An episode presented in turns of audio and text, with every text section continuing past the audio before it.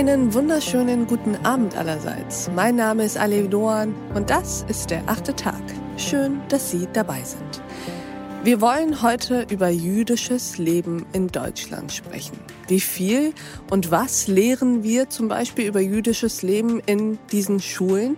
Mit welchen Bildern arbeiten wir? Welche Geschichten erzählen wir? Wie viel wissen wir eigentlich über das Leben deutscher Jüdinnen und Juden heute? Darüber sprechen wir mit unserem heutigen Gast. Ich freue mich sehr, dass sie da ist. Herzlich willkommen im achten Tag, Anna Staroselski. Guten Abend, hallo. Anna, würdest du dich unseren Hörerinnen und Hörern einmal vorstellen? Ja, sehr gerne. Anna Staroselski ist mein Name. Ich bin 25 Jahre alt, äh, studiere Geschichte an der Humboldt-Universität in Berlin und äh, bin jetzt im April wiedergewählt worden zur Präsidentin der Jüdischen Studierendenunion Deutschland.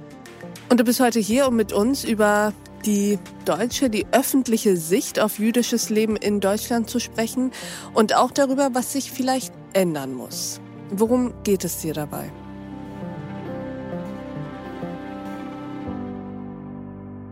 Zuallererst ähm, glaube ich, ist es relevant zu wissen, warum ich mich entschieden habe, offen jüdisch zu sein und offen jüdisch zu leben.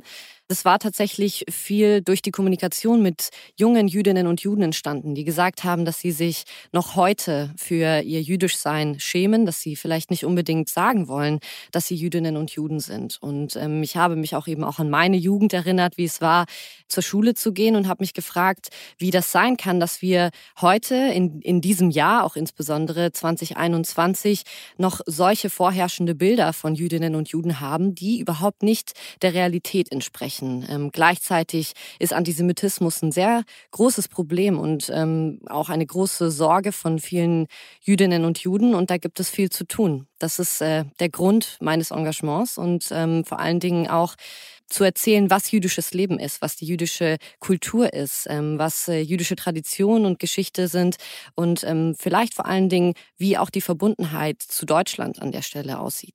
Du hast jetzt am Anfang schon direkt was gesagt, was eigentlich super schmerzhaft ist, dass du Kontakt äh, hattest mit vielen Jüdinnen und Juden, die ihr Jüdischsein nicht offengelegt haben und sich geschämt haben. War das wirklich Scham? Ist das Angst vor Antisemitismus oder was lag dahinter? Was haben die gesagt, warum die damit nicht offen umgehen? Ich glaube, was man in diesem Zusammenhang verstehen muss, ist, dass das Thema Resilienz eine sehr große Rolle spielt mhm. in, in der jüdischen Gemeinschaft weltweit an sich.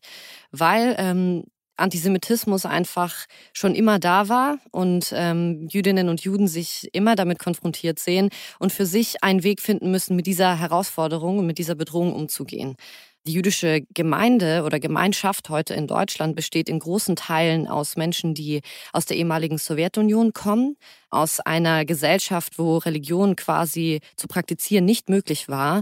Ähm, entsprechend sind sie nicht mit Tradition aufgewachsen und hatten aber auf jeden Fall ein großes Bewusstsein für das Jüdischsein und in diesem Zusammenhang auch mit Diskriminierung.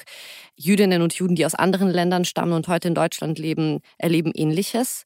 Und viele Kinder haben dann entsprechend von ihren Eltern gesagt bekommen, weißt du was, du musst nicht unbedingt sagen, dass du jüdisch bist. Das muss nicht jeder wissen. So konzentrier dich auf deine Noten, auf, mhm. auf deine Freunde und ähm, das muss vielleicht nicht erwähnt werden, weil da wirklich so eine große Angst da war, dass ähm, man Diskriminierung ausgesetzt ist. Und ähm, das ist, glaube ich, auch mit ein Grund gewesen, ähm, als Weg mit Antisemitismus umzugehen, präventiv zu verheimlichen, dass man überhaupt jüdisch ist.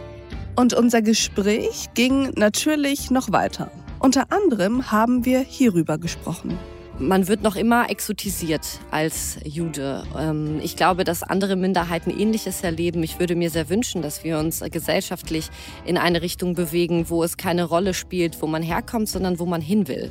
Ähm, und dass die Vielfalt eine Gesellschaft ausmacht und dass man diese Vielfalt zelebriert und versteht, dass je mehr Perspektiven, je mehr Meinungspluralismus, desto lebendiger ähm, ist eine Gesellschaft. Ich empfehle Ihnen, die gesamte Folge dieses achten Tags zu hören auf thepioneer.de oder in unserer neuen Pioneer App. Ich wünsche Ihnen noch einen schönen Abend. Ihre Alef Doan. you can fight a war with drones, you can fight a war with loans, you can fight a war with gas or cans of paint. Don't you realize that the game's compromised if you think that this is something that it ain't? We got images of murder that don't manage to disturb an international order that is bordering absurd. And no one gets the freedom they were told that they deserve till they realize that freedom's not a noun. It's a verb, it's a verb. Freedom is a verb. Something never finished, never done. It's something you must make, it's something you must take, it's something you must constantly become.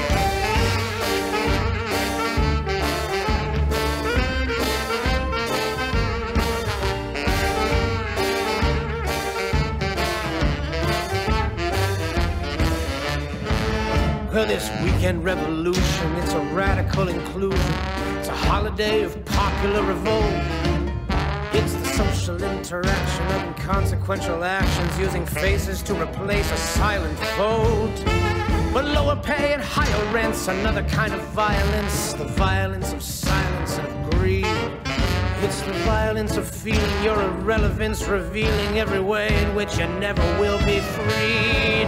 It's a verb, it's a verb, an action and an urge, as fertile as the barrel of a gun.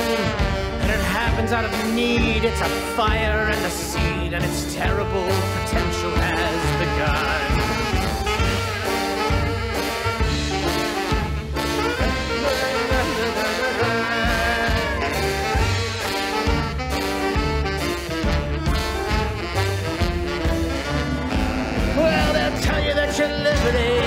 constantly in jeopardy. It's something you must loyally defend.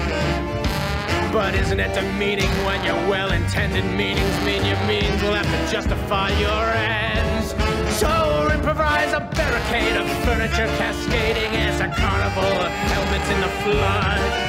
For the bottles can be filled with either gasoline or lager or detergent that'll wash away your blood.